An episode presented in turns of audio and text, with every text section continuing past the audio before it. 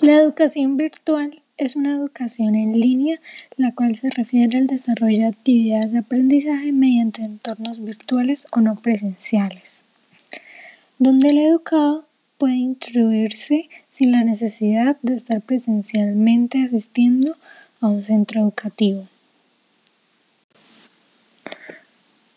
Algunas características de la educación virtual pueden ser la flexibilidad que tiene el alumno de realizar las actividades a su propio ritmo, donde quiera y cuando quiera.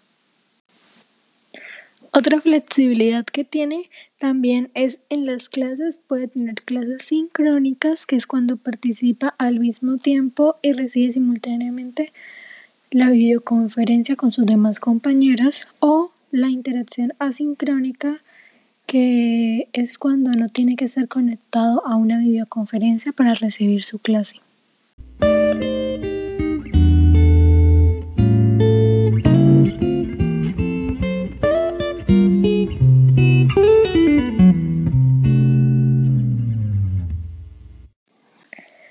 La educación presencial, o más conocida como convencional, es aquella que requiere y exige la presencia obligatoria del alumno en el aula donde el aprendizaje es dirigido mediante un profesor quien en su función más tradicional es explicar, aclarar y comunicar ideas y experiencias. Y algunas características de la educación presencial son la enseñanza se centra en el docente, las dudas y respuestas se dan inmediatamente.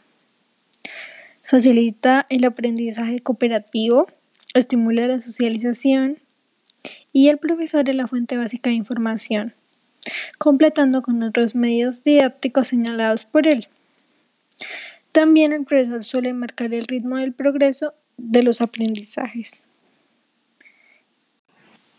Y para concluir, unas comparaciones que podemos hacer entre la educación virtual y la presencial es Mientras la educación virtual utiliza espacios virtuales como plataformas, la educación presencial utiliza espacios presenciales como salones.